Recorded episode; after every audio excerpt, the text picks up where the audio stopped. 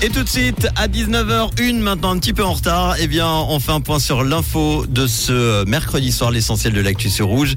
C'est avec Robin Jonin. Bonsoir Robin.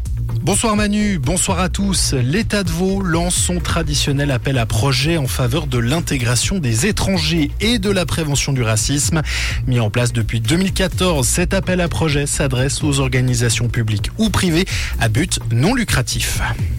Ce fut une journée record dans deux piscines lausannoises. L'entrée était en effet gratuite aujourd'hui pour les bassins de Bellerive et de Montchoisy.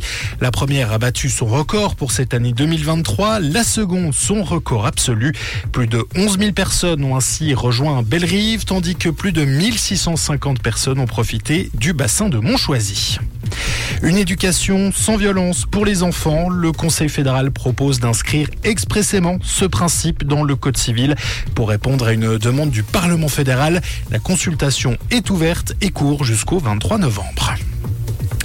Près d'un milliard de francs pour la formation aux soins infirmiers. La Confédération déboursera 470 millions de francs sur 8 ans dès 2024 pour la formation des infirmières et infirmiers.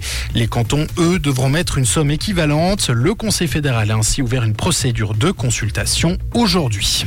Et on termine avec la fusée indienne Chandrayaan 3 qui a réussi son alunissage près du pôle sud de la Lune.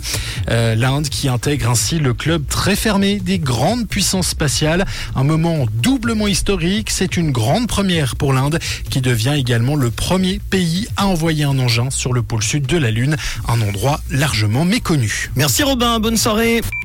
Comprendre ce qui se passe en Suisse romande et dans le monde, c'est aussi sur rouge.